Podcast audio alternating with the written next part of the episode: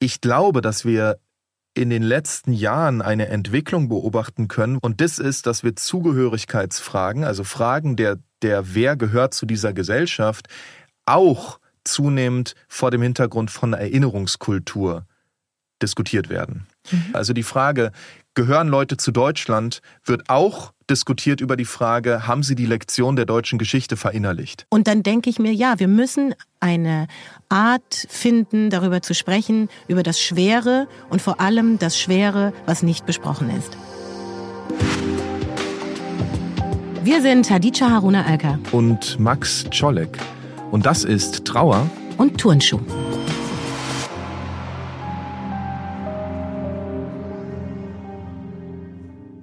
Hallo Hadija, was für eine große Freude, dass wir heute hier für Trauer und Turnschuh zusammenkommen. Unser erster Podcast zusammen und die erste Folge des ersten Podcasts. Was zum Teufel machen wir hier eigentlich?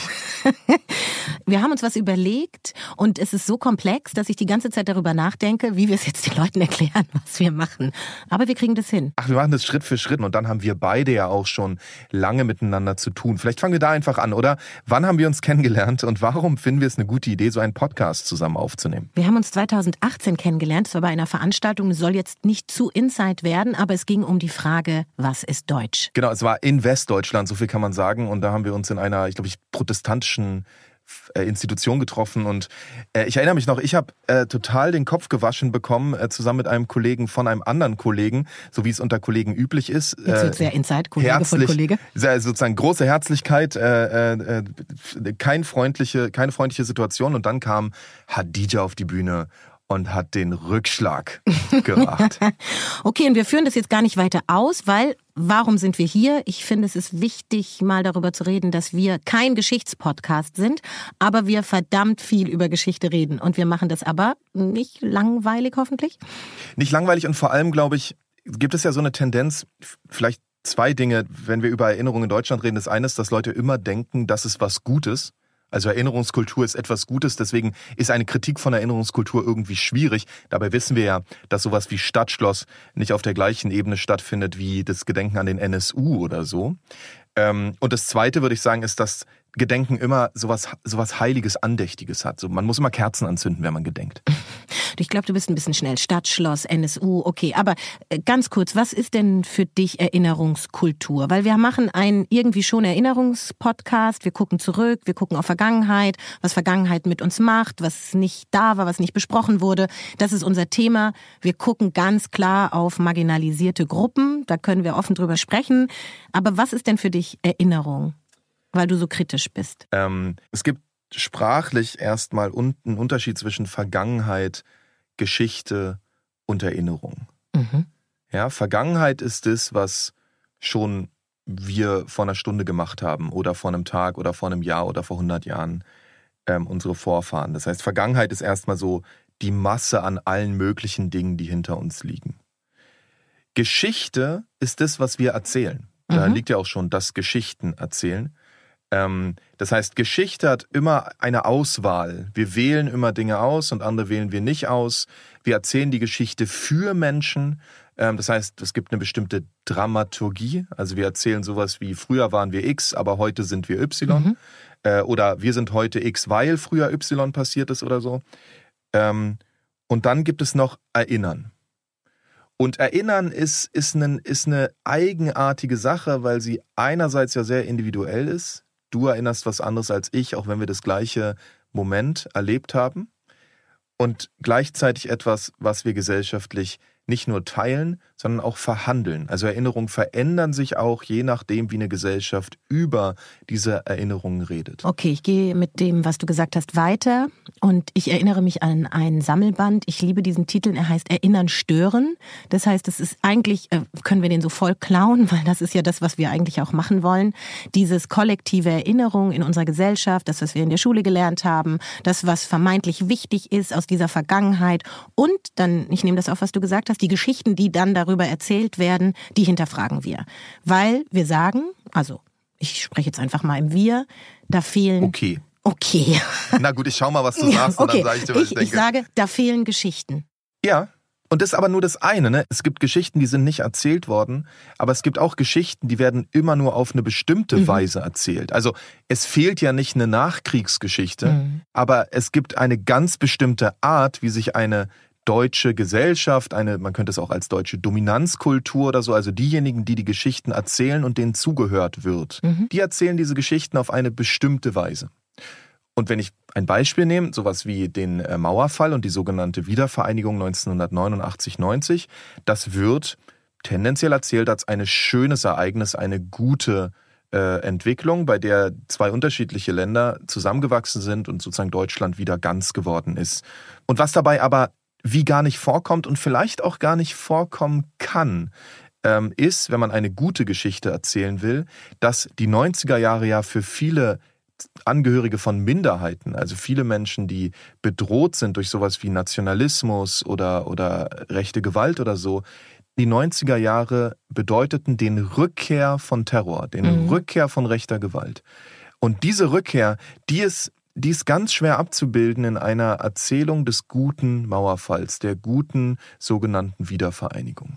Und sie ist auch schwer zu vermitteln im, in diesem großen Wort Vergangenheitsbewältigung.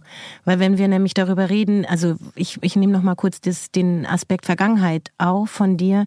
Wenn wir sagen, diese Vergangenheit ist in einer bestimmten Art und Weise erzählt und die haben wir gelernt, dann ist ja für manche Menschen auch dieser Punkt, sie wollen jetzt nicht mehr so darüber reden, weil wir haben ja auch genug darüber geredet. Und das kommt ja vor der Geschichte des Mauerfalls. Ich hoffe, du kannst mir folgen. Also wenn diese Vergangenheit, die zur Teilung Deutschlands beigetragen hat, nicht mehr, also vorbei ist. Ich habe eine Studie mitgebracht. Hier 49 Prozent der Befragten in Deutschland sind der Überzeugung, dass wir nicht mehr über die Ermordung von Juden und Jüdinnen zum Beispiel reden sollten. Welche brauchen. Studie? Wir wollen immer... Äh, Bertelsmann-Studie, okay. habe ich nicht gesagt. Ah, ja. Eine Bertelsmann-Studie. Bertelsmann der, der Memo-Monitor. Genau, ja, okay. ja, genau. Mhm. Ja. Und äh, dann ist ja so die Frage, wer entscheidet das, dass wir, dass, dass das vorbei ist, dass wir genug geredet haben in dieser einseitigen Erzählung und was bedeutet das in Folge für alles, was darauf folgte? Also eben auch zum Beispiel die 90er Jahre. Ja, genau. Und wenn wir Trauer und Tonschuh sagen, dann sagen wir ja auch, es gibt ja offensichtlich irgendwelche oder irgendein Problem mit Erinnerungskultur als öffentliche Handlung oder vielleicht anders gesagt, man muss die Frage von Erinnerung in einer pluralen Gesellschaft, wie wir ja in Deutschland sie haben, eine plurale Demokratie, immer wieder neu verhandeln, immer wieder neu befragen. Und die Frage, die am Anfang steht, ist ja, warum überhaupt erinnern? Warum mhm. überhaupt äh, Erinnerungskultur? Warum ist es überhaupt wichtig? Ähm, und ich denke, dass wir da in diesen verschiedenen äh, Folgen jetzt immer wieder andere Antworten darauf finden werden. Hoffe ich zumindest. Mhm. Warum ich hier sitze und mit dir spreche, ist, weil die Dinge, mit denen ich mich beschäftige, ist so, ähm, warum diskutieren wir hier so? Warum verstehen sich vermeintliche Gruppen nicht? Wie wurden die konstruiert? Warum wird das alles so homogen gedacht? Woher kommt das alles? Und dann muss ich zurückgucken. Und ich finde es jetzt interessant, was du sagst mit Vergangenheit und Geschichten in dieser Vergangenheit ist eben für mich auch Geschichte, also das Historische der Geschichte. Und in dieser Geschichte kommen bestimmte Leute einfach nicht vor. Und wenn wir darüber reden, dann kommen so Gefühle auf wie Schuld und Scham, weil ich wusste das nicht und hat mir keiner gesagt. Das haben wir dann immer in so Gesprächen über, jetzt darf ich gar nichts mehr sagen, jetzt kann ich gar nichts mehr, jetzt kommt der Nächste, die nächste Gruppe, alle wollen was von mir, immer. Und der Kontext fehlt so in diesen Debatten. Der Kontext der Geschichte dieser Vergangenheit. Das, und ich weiß, das ist jetzt ein bisschen abstrakt, aber machen wir es mal konkret. Dann gehen wir auf die Shoah und dann gehen wir auf Porachmos und dann mhm. gehen wir auf Euthanasiemorde ja. und dann schlackern einem schon die Ohren, weil man denkt so, wow, wow, wow, was ist das alles so schwer? Aber wir heißen ja auch Trauer und Turnschuh. Darüber müssen wir auch noch reden, warum wir Trauer und Turnschuh heißen. Und dann denke ich mir, ja, wir müssen eine Art finden, darüber zu sprechen, über das Schwere und vor allem das Schwere, was nicht besprochen ist. Genau, also eine Antwort äh, auf Trauer und Tonschuh, und ich finde, wir könnten ja, wir sammeln jetzt einfach mal verschiedene Ideen, die uns kommen, ist, Trauer, das ist eine, eine schwere Sache, das zieht einen vielleicht runter, das liegt einem als Last vielleicht auf der Schulter, wobei ich mir selbst da nicht so sicher bin. Mhm. Ähm, Und Tonschuh bedeutet, äh, man schnürt sich die Schuhe und, und sozusagen sprintet athletisch durch diese, durch diese Themen. so athletisch, wie wir hier äh, bei diesem Podcast gemeinsam sind und unseren Kräutertee schlürfen. Und du hast es ja vorhin schon angesprochen. Wir treten mit diesem Turnschuh ja auch in Fußstapfen. Du hast vorhin von einer Buchreihe gesprochen, die sogenannte Schwarze Reihe. Kanntest du die eigentlich vorher vom S. Fischer Verlag? Nee, ehrlich gesagt, nein. Also tatsächlich glaube ich, für manche, äh, die werden jetzt sagen, oh, das ist längst vergessen worden, das kenne ich, das ist bildungsbürgerliches Wissen. Für andere ist vielleicht eingestaubt oder anderen eben, wie mir auch im Übrigen, gänzlich unbekannt. Aber kleine Fakten mal hier reingebracht. Eigentlicher Titel dieser schwarzen Reihe ist Die Zeit des Nationalsozialismus, 1976 vom Lektor Walter Pehle eben im S. Fischer Verlag aufgelegt worden. Und eigentlich ist es wie eine Art Geschichtsbibliothek über die NS-Zeit. Und dieser Walter Pehle gehörte eben zu einer Generation dieser sogenannten Kriegskinder, also dessen Eltern quasi zur NS-Vergangenheit geschwiegen haben. Und das ist ja auch unser Thema. Also sozusagen, wer redet über was? Und ähm, genau, diese Bücher wurden verlegt. Walter Pehle ist vergangenes Jahr gestorben und er hatte eine Idee mhm. und ich arbeite ja im Hessischen Rundfunk und da habe ich mal eine Sendung rausgekramt, Doppelkopf von 2010 und darin wurde er nach seiner Intention befragt, weil er wurde ah, nämlich ja. so als Volkspädagoge betitelt mhm. und es ging ihm um Sachbücher und es ging ihm um Geschichten, Lebensbilder und ich habe dir einen Ton mitgebracht, hör mal. Ja weil ich unterschiedliche Zeugnisse jüdischer Existenz darstellen wollte. Also Juden nicht darstellen lassen ewig als Opfer, sondern Juden als handelnde Subjekte, weil diese autobiografischen Zeugnisse, unveröffentlichte autobiografische Zeugnisse zur passagieren, also vorübergehenden Identifikation anregen, und zwar der Zielgruppe, ich habe am liebsten mir vorgestellt, es sollten junge Leser sein, also die Anne Frank gelesen haben, weiterlesen wollen, die können in den Lebensbildern unendlich finden. Also das ist eine, wie wir so etwas nachlässig sagen, eine Identifikation über den Bauch, im Gegensatz zu den Kopfbüchern, die ich da in meinem Netzwerk machen lasse, in denen die Wissenschaft natürlich eine zentrale Rolle spielt. Es gibt diese beiden Seiten, nicht? Einerseits die Wissenschaft, andererseits die Lebensbilder. Das eine ist, sind die Monographien und das andere sind die Autobiografien. Kopf und Bauch trennt er. Was denkst du, wenn du das hörst? Ich habe so super viele Gedanken gehabt. Ich habe dir genau diese Stelle rausgesucht. Also man könnte jetzt sagen, ähm, vielleicht Full Disclosure, äh, wir ähm, bringen uns diese O-Töne mit und kennen sie nicht davor. Ah, das ist so ja. eine unserer mhm. Ideen für diesen Podcast, dass wir uns gegenseitig Sachen mitbringen und, und ich jetzt spontan darauf reagiere. Also ich kenne diesen O-Ton nicht. Ich denke jetzt auch drüber nach und würde sagen, naja, die Trennung zwischen Kopf und Bauch würde ich jetzt sagen, ist erstmal vielleicht eine gute Beschreibung des Status quo wie in Deutschland Denken funktioniert. Nämlich, dass man sagt, alles, was irgendwie was Emotionales ist, ist eigentlich fishy. Mhm. Das, das gehört eigentlich nicht ins Denken rein und das ist wie subjektiv und äh, äh, von der betroffenen Perspektive. Das ist ja auch der Grund, warum man sagt, äh, zum Beispiel beim, ich weiß noch, weiß nicht, ob, ob, ob, ob du dich erinnerst, aber vor ein paar Jahren gab es eine neue Antisemitismuskommission im Bundestag und da wurden äh, keine Juden berufen und Jüdinnen. Und dann gab es ein bisschen äh, Empörung darüber und dann haben die Verantwortlichen gesagt, naja, also äh, wir haben ja keine gefunden. und, also lovely, wir haben keine gefunden und äh, äh, Juden äh, sind, sind ja immer so betroffen. Also ich finde es schon auch ganz schön dreist, als eine Gesellschaft, die sechs Millionen Juden umgebracht hat, zu sagen, die Juden, die sind betroffen, aber wir nicht. Und es erzählt uns, glaube ich, schon was darüber, wie dieses Selbstverständnis der erinnernden, nicht-jüdischen äh, deutschen Gesellschaft funktioniert, dass sie glaubt, sie selber wäre objektiv, während die Juden betroffen sind davon.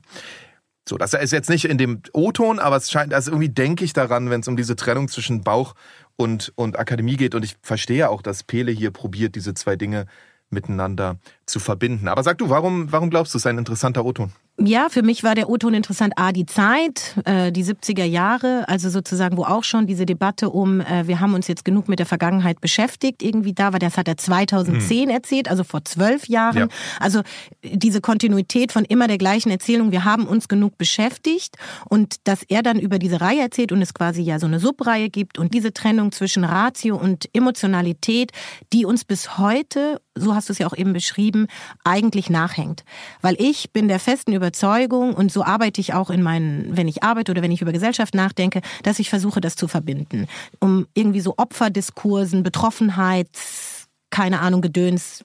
Also die einem immer zugeschrieben wird und dann könnte man nicht sachlich darüber reden. Ja, äh, ja. Und, und, gleichzeitig wird's hier natürlich ähm, total interessant und auch, auch problematisch, weil wir, er, er erwähnt ja sogar Anne Frank. Und Anne mhm. Frank ist ja quasi paradigmatisch für so eine Erinnerung die auf jüdische Opfer abzielt und die sagt, was ist, also was ist das Argument für Anne Frank? Das hat Pele ja auch jetzt gerade in dem O-Ton gesagt. Also es geht darum, eine Empathie mit den mhm. Opfern zu entwickeln.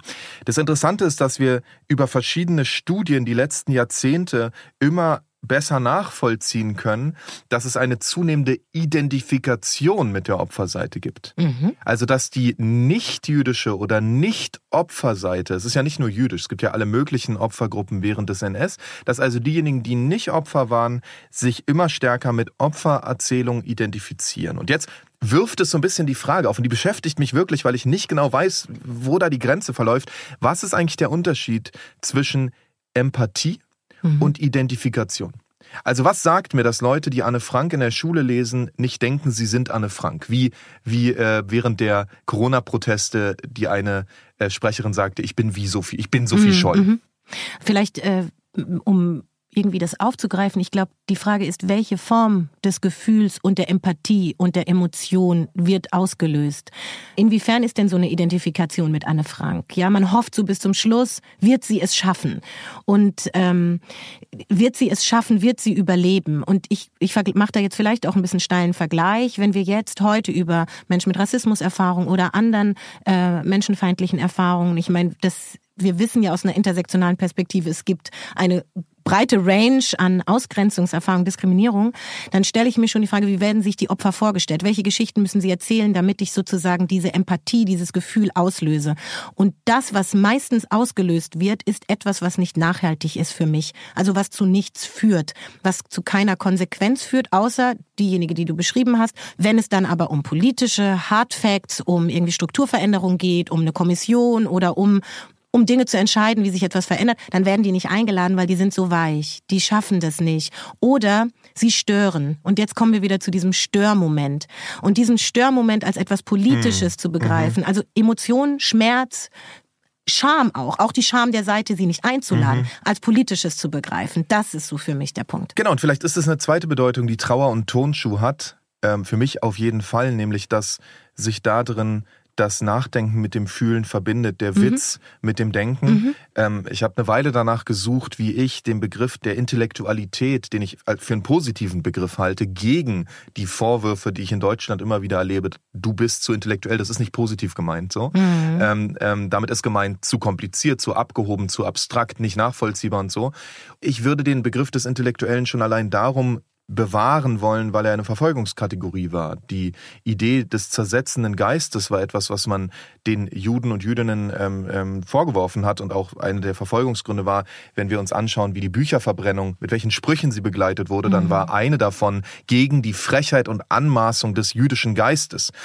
Und ich glaube, genau diese Frechheit und Anmaßung des jüdischen Geistes, Trauer und Tonschuh, das scheint mir eine, eine, eine Sache, die ich gerne mit dir mhm. machen würde jetzt die nächsten Folgen. Ähm, und, und wenn ich es auf einen Punkt bringen würde, dann würde ich sagen, naja, diese Art von, von Intellektualität ist eine, bei der du etwas denkst und es richten sich dir die Haare zu Berge. Ja gut, das liegt ja jetzt auch daran, dass du gerne den unbequemen Weg auch gehst, was ja auch ein Markenzeichen für mich von dir ist. Und ich finde es so interessant, also ich bin Bildungsaufsteigerin, ja, also Intellektualität, äh, verschiedene Sprachen in verschiedenen Räumen sprechen ist definitiv etwas, was ich auch gelernt habe und äh, gleichzeitig manchmal so denke, so, wer sind eigentlich die Intellektuellen und wer entscheidet eigentlich, was intellektuell ist und ähm, aber akademisch damit kann ich gehen. Also ich glaube, es ist schon schwierig, manche Sachen irgendwie einfach zu erklären. Und das ist meine Assoziation zum Beispiel mit Trauer und Turnschuh. Mhm. Trauer ist das Emotionale, ist dieses Nicht-Erzählte, ist die Schwere, dieses Politische, das, Emo das Politische im Emotionalen und all das, was wir am Anfang der, dieser Folge erzählt haben.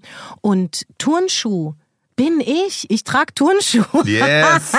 also, weißt du, einfach ähm, so dieses Gefühl zu verbinden, ja, dass wir uns krass viele Gedanken machen, dass einem manchmal der Kopf schwirrt und ich manchmal so beim Sprechen laut denke, so und gleichzeitig einfach Turnschuhe trage und einfach locker bin und das einfach mein Leben ist. Okay, das gefällt mir gerade. Lass noch ein bisschen weiterspielen. Okay. Ähm, der Turnschuh spielt ja auch in den 70er Jahren in Westdeutschland eine entscheidende oh, Rolle. Es wird intellektuell. Ja, ne? weil, auch das wieder interessant. Äh, ich weiß nicht, ob, ob sich ähm, unsere Zuhörerinnen, ob sich alle noch daran erinnern, aber Joschka Fischer, dann Außenminister in den 90er Jahren in der äh, äh, Schröder, also SPD-Grünen-Koalition, die Helmut Kohl abgelöst hat, ähm, ist damals im Bundestag aufgelaufen mit einem Turnschuh. Mhm. Und das war mhm. so wie eine Unterbrechung des normalen Ablaufs. Mensch, was für Zeiten das waren, in denen man mit einem Turnschuh noch irgendwas unterbrechen konnte. Auf jeden Fall, das und Fischer selber kommt ja aus den 70er Jahren eigentlich aus so einer Sponti, aus so einer äh, linksaktivistischen Ecke.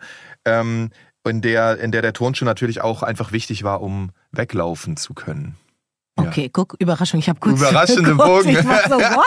Wie weglaufen. Also okay. Joschka Fischer war auf Demos und der ja, ist sicher okay. richtig viel weggelaufen. so Und der Tonschuh ist natürlich auch einer, der, der sagt, ähm, Trauern ist das eine, aber man muss vielleicht auch in der Gegenwart, das ist jetzt eine etwas steile Verbindung, aber ich mag es eigentlich ganz gern, ähm, man muss auch in der Gegenwart auf der Hut sein, so. Und ich glaube, das ist was, was in diesem Podcast auch eine Rolle spielt, dass wir nicht nur eine Vergangenheit besprechen, sondern eben auch eine Gegenwart und dass eine Verbindung von Erinnerungen oder Erinnerungskultur oder, oder der Frage nach Geschichten, die wir erzählen, auch darin besteht, dass diese Geschichten ja nicht aufgehört haben. Mhm. Und das ist, glaube ich, schon eine Gegenthese zu der Art und Weise, wie Erinnerungskultur ja eigentlich in der Gegenwart auch dafür benutzt wird zu sagen, und jetzt dürfen wir, was weiß ich, die Fahnen rausholen zur Fußballweltmeisterschaft oder wir dürfen ein Preußenschloss wieder aufbauen, da ist es wieder das Berliner Stadtschloss oder wir dürfen eine Zeitenwende machen und äh, wieder eine weltpolitische Rolle spielen, auch außenpolitisch nach 80 Jahren der Zurückhaltung, Zitat Ende. Also es gibt so viele Aspekte, bei denen Erinnerung benutzt wird, um etwas in der Gegenwart zu rechtfertigen.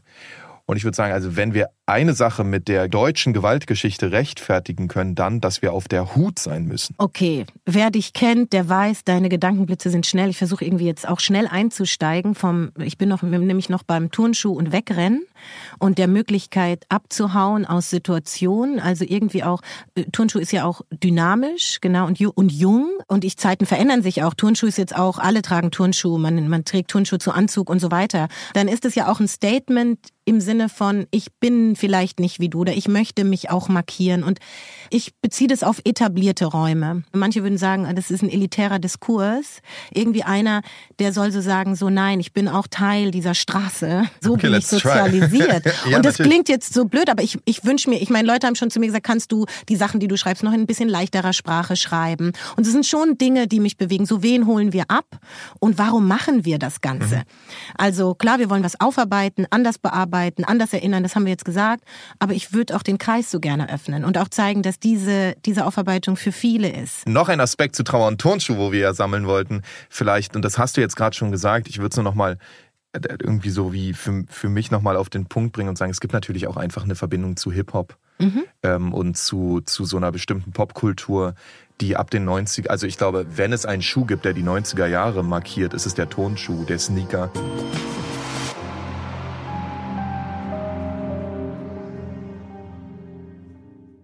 Ich äh, schmeiß mal den Begriff postmigrantisch rein. Ja, finde ich gut. Äh, postmigrantisch natürlich auch ein, ein Begriff, der uns hier beschäftigen wird. Ähm, ein Begriff, der jetzt schon fast wieder erklärungsbedürftig ist. Mm, und das finde ich witzig, weil der Können war... wir ihn aber erstmal kurz erklären? Genau, würde ich nämlich. Ja, ja, ja.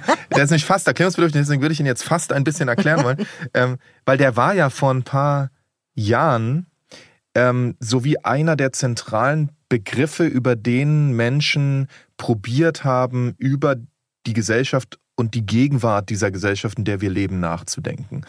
Und der Begriff kommt eigentlich aus dem Theater. Mhm. Ähm, und der ist entwickelt worden von Shermin Langhoff und anderen in Berlin im Ballhaus Naunünstraße. Das ist so ein kleines Theater in Kreuzberg am Kotti, also am Cottbusser Tor.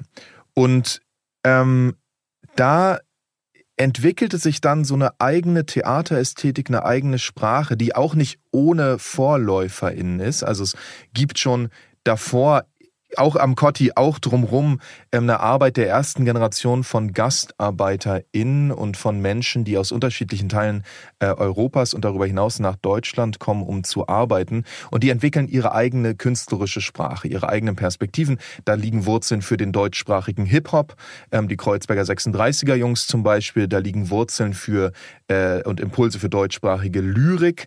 Ähm, und da gibt es eben diesen Theateraufbruch in den späten Nuller und frühen Zehner Jahren. Und das wird dann bekannt als postmigrantisches Theater.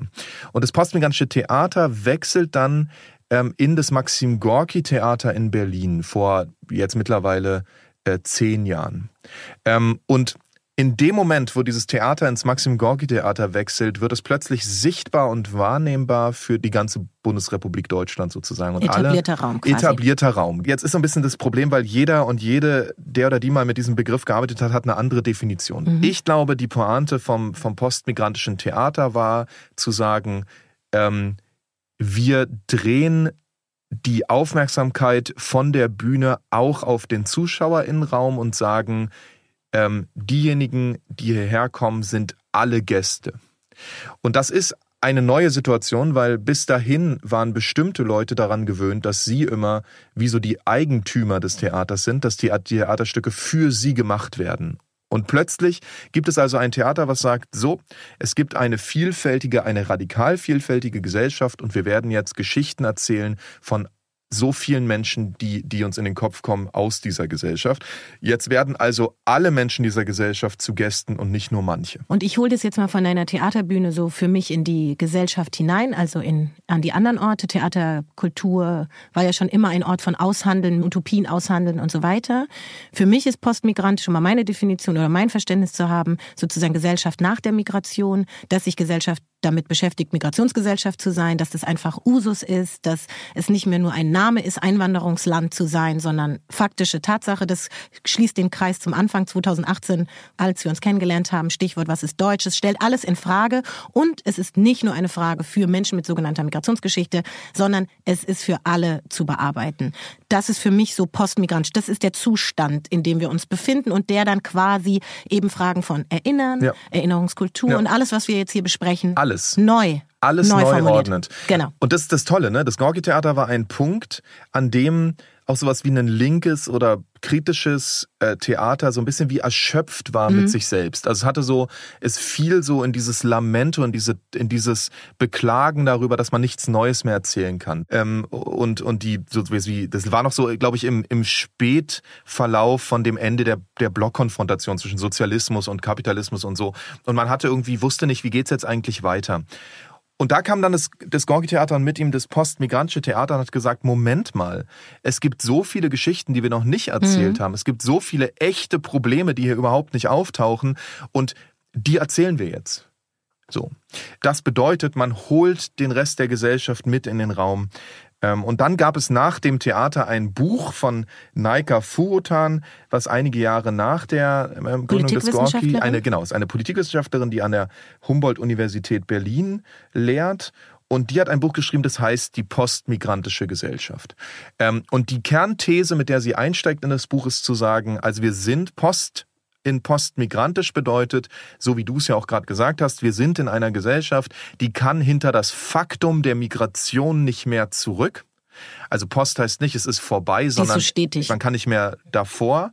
Ähm, aber es bedeutet auch, und das ist, glaube ich, für unseren Podcast interessant, dass Debatten, die gar nicht so unbedingt mit Migration zu tun haben, mhm vor dem Hintergrund der Migration diskutiert werden. Also man tut mhm. so, als wäre zum Beispiel die Frage nach Klasse, also nach ähm, der Frage, wie viel Einkommen haben die Leute, ähm, ähm, was und was ist damit verbunden, Gesundheit, Kriminalität und all diese Dinge, die so um diesen Klassebegriff rumwabern, ähm, die werden diskutiert als Migrationsfragen und dann letztendlich als Integrationsfragen. Also man diskutiert nicht mehr Klassendifferenz, man diskutiert Zugehörigkeit, als wäre das ein kulturelles Problem und nicht ein Problem der ökonomischen Differenz zum Beispiel. Das war jetzt ein bisschen technisch formuliert, aber sozusagen das ist die, die, das Besondere an der, sagt Furutan, an der ähm, postmigrantischen Gesellschaft, dass wir plötzlich anfangen, alles vor dem Hintergrund von Migrationsfragen zu diskutieren.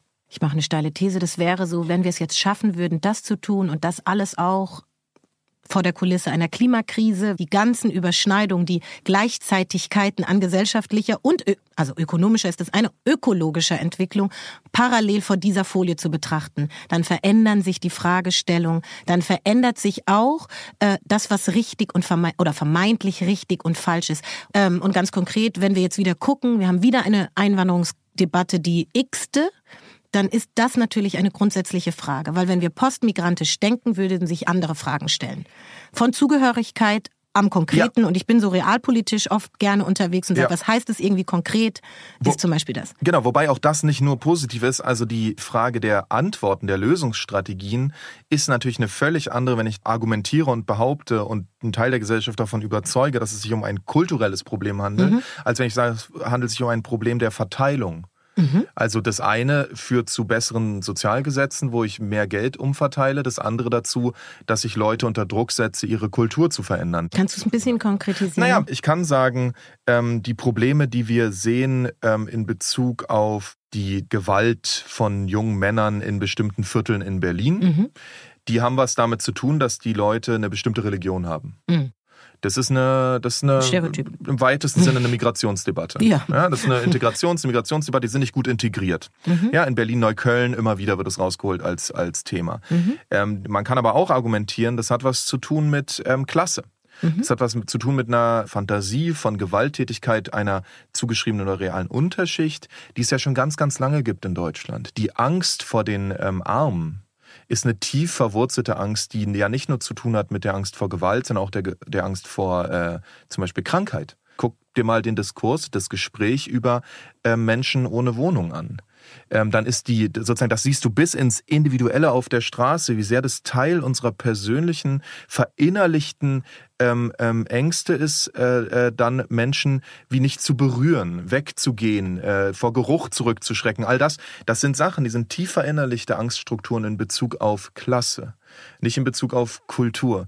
Und da, also sozusagen, das sind, das hängt damit zusammen. Wie werden Probleme diskutiert? Und wenn du sie als Kulturprobleme diskutierst, brauchst du nicht danach fragen, warum sind die Leute arm? Und das ist interessant, weil wenn du diese, und jetzt sind wir wieder bei Geschichte, weil wenn du diese Lesart hast, dann guck zurück und dann sind wir wieder bei der Vergangenheit, in der Zeit der, des Konstruierens von Menschen, um zu begründen, um sie auslöschen zu können, dann sind wir bei Themen wie aso sogenanntem asozialen Leben. Absolut. Äh, ja, also Ableismus, also der Diskriminierung genau. von Behinderten ja. ähm, und, und Vernichtung. Das, das sind mhm. alles Themen, die uns jetzt ja auch in den kommenden Folgen ähm, verschärft auch beschäftigen werden.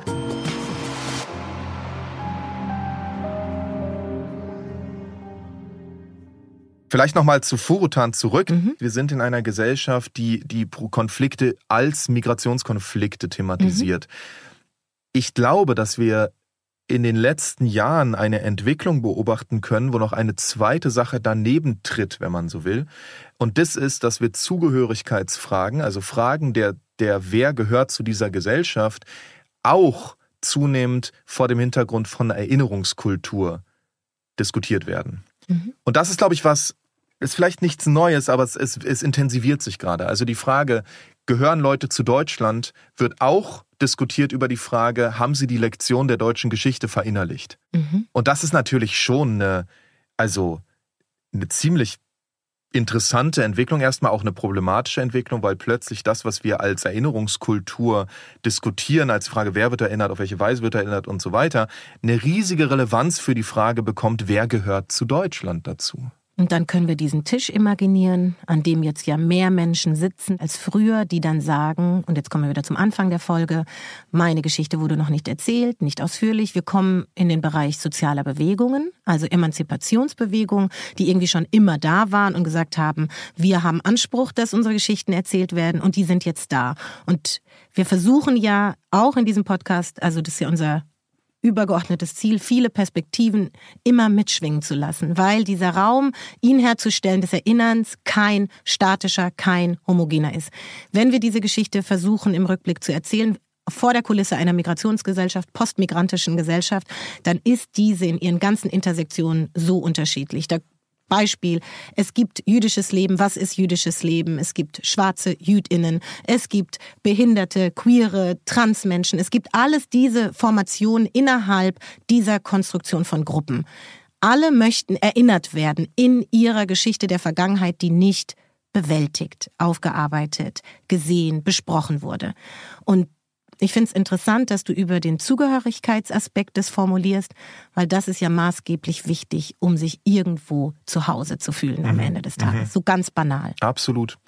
Plurale Gesellschaft bedeutet eben auch, dass diese unterschiedlichen Räume ernst genommen werden müssen und dass man sie nicht harmonisieren kann. Also man kann sie nicht ineinander einfach zusammenpacken und sagen, und das ist jetzt die richtige Erinnerung, in der sind alle gemeint und niemand ist ausgeschlossen, sondern es bleibt ein Gespräch, bei dem unterschiedliche Erinnerungen unterschiedlich bleiben. Ähm, und dafür gibt es ein, ein total schönes Beispiel, äh, und das ist ein, ein, eine Rede, die Esther Becherano gehalten hat, eine ähm, Holocaust-Überlebende, die 2021 verstorben ist, eine ähm, aktive Antifaschistin, was für die Erinnerungen oder die Art und Weise, wie Juden und Jüdinnen in Deutschland, in Westdeutschland vor allem erinnert werden, verwirrend ist. Eine aktive Antifaschistin, die eine Rede gehalten hat oder eingeladen war, eine Rede zu halten bei der sogenannten Möllner Rede im Exil.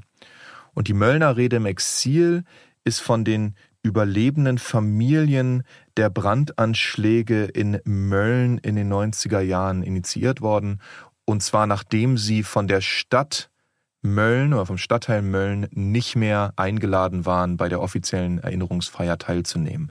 Also die haben sich quasi abgespalten ähm, und machen jetzt ihre eigene Erinnerungsarbeit ähm, die letzten Jahre äh, auf Kampnagel in Hamburg. Und diese Rede von Esther Becherano, da nur ein kleiner Ausschnitt, ähm, die würde ich dir gerne vorspielen. Es ist dieselbe Gesinnung, derselbe Hass und dieselbe Niedertracht, die uns, unsere geliebten Mütter, Väter, Kinder, Schwestern und Brüder entrissen und uns ins Unglück gestürzt hat. Es ist der Rassismus, der so viele Menschen getötet hat und der auch heute noch tötet. Die gleiche Kälte und Ohnmacht, die wir spüren mussten und müssen, die gleiche Verzweiflung, allein und machtlos zu sein. Ja, machtlos zu sein denn es ist auch die Ignoranz und Akzeptanz der Politik, der Behörden, der Medien und leider auch der Gesellschaft, die uns, den Opfern, den Familien und unseren Freundinnen und Freunden das Gefühl gibt, machtlos und allein zu sein. Ich musste zusehen, wie rassistische Richter, Ärzte, Beamte, Massenmörderinnen und Massenmörder unbehelligt weiterleben konnten ohne für ihre grausamen Taten zur Rechenschaft gezogen zu werden. Sie besetzten ihre gewohnten Positionen und Ämter und konnten unbehelligt ihren Narzissmus und ihren Hass aufrechterhalten. Das war für uns unerträglich und hat dafür gesorgt, dass die Ideologie weiterleben konnte. Der Narzissmus und Rassismus wurde in diesem Land auch nach 1945 weder politisch noch gesellschaftlich so konsequent bekämpft, wie er hätte bekämpft werden müssen und können. Er konnte sich auch weiterhin in staatlichen Strukturen festhalten, vor allem im Verfassungsschutz und der Justiz, und ja sogar noch mehr, er konnte sich wieder ausbreiten. Um es klar auszusprechen, ohne das Wegschauen und das Decken nach 1945 hätte es das Oktoberfestattentat, Rostock-Lichtenhagen, Hoyerswerda, Solingen und Mölln und den NSU so nicht geben können. Und Hanau und Halle und die Kontinuität bei Ignoranz. Ignoranz ist das Wort, das sofort bei mir geklingelt hat. Und danke für diesen O-Ton kann ich nur sagen, weil er hat eigentlich alles gesagt, warum wir hier sind und warum es ganz schön viel zu sprechen gibt. Weil die Gefahr ist real, hat Kontinuität, ist da und wir müssen ganz schön viele verschiedene Themen zusammenbringen. Und sie hat zu tun mit einer bestimmten Art der Klammer auf, nicht Klammer zu Aufarbeitung. Ja. Also ich finde sozusagen, dass Erinnerung oder Erinnerungskultur, Erinnerungsarbeit selber ähm, etwas zu tun hat mit den Gewaltverhältnissen, die wir in der Gegenwart erleben. Ich glaube, das ist mir wichtig, so als Takeaway, als eine, als eine zentrale These vielleicht auch, warum uns das wichtig ist überhaupt, über dieses Thema äh, jetzt hier einen ganzen Podcast zu machen. Und wir haben ja die Folge Alles wieder gut, mehr Antworten als Fragen genannt. Und ich glaube, das haben wir jetzt erfüllt. Wir haben ganz viele Antworten in alle Richtungen gegeben, überall mal rein, unseren Kopf reingesteckt. Aber sollte ja auch irgendwie äh, aufzeigen, dass wir in den kommenden Folgen verschiedene Sachen genauer anschauen. Und ich glaube, das irgendwie auf Augenhöhe zu bringen und zu sagen, vielleicht haben wir in der Gegenwart mehr Antworten als Fragen, aber wir würden gern aus der Vergangenheit auch wieder Fragen rausziehen, wieder neue Perspektiven gewinnen und so. Das war der Grund, warum wir das gemacht haben. Naja, und auch ein bisschen, weil wir immer bei Veranstaltungen auch nach Antworten auf gegenwärtige Probleme gefragt werden. Ja. Was können wir machen, damit es in Zukunft besser wird? Genau, und da haben wir uns gedacht, und damit kommen wir jetzt auch zum Ende, dass man glaube ich, schon Gefahr läuft, und wir sind beide viel auf Podien unterwegs, äh, wenn man nicht genau weiß, was man sagen will, in so eine Phrase hineinzusacken. Ja, und wir dachten vielleicht am Ende sammeln wir ein paar dieser Phrasen, die wir auf jeden Fall vermeiden wollen, die nächsten, die nächsten äh, äh, Episoden. Also Phrasen Bingo sozusagen. Mhm. Ich würde sagen, einerseits, andererseits. Mm, und so treten wir der Spaltung entgegen. Das können wir erst machen, wenn die Revolution stattgefunden hat. Wenn wir einander zuhören, wobei, das würde ich eigentlich nicht sagen. Ich finde, zuhören ist gut. Okay, dann nehmen wir es nicht in das Bingo rein. Einerseits, andererseits, aber, aber sowas wie, also wir müssen gemeinsam gegen Rassismus und Antisemitismus aufstehen. Weißt du was, Max? Das sollten wir tun. Irgendwie, die, ich, ich, ich kann es gar nicht so beschreiben. es ist dann auch so gemein, weil ehrlich gesagt, eigentlich sind es alles auch okaye Positionen. Und eigentlich können wir auch nicht alles, alles verkopfen. Aber ich glaube, der Punkt ist der, irgendwie hinter den Vorhang einmal aufziehen, bisschen mehr Kontext, bisschen mehr Raum. Das würde ich mir wünschen. Hoffentlich schaffen wir es das Alright. auf jeden Fall Adija, ich freue mich sehr, dass wir das zusammen machen. Ja, das ist jetzt auch. sehr vielversprechend. ja. Bis zum nächsten Mal und ja. äh, habt eine gute Zeit. Bis dann. Trauer und Turnschuh. Ciao. Der Podcast Trauer und Turnschuh ist im Rahmen der Initiative Wissen, Erinnern, Fragen des S. Fischer Verlags entstanden. Konzeption Hadija Haruna Oelker und Max Czolek. Recherche und wissenschaftliche Begleitung Corinne Kassner. Produzentinnen Isabel Löbert-Rhein Jenny Heschel. Aufnahme, Schnitt und Sounddesign Spotting Image. Sprecherin Caroline Sinur. Trauer und Turnschuh ist eine Produktion von Argon Podcast.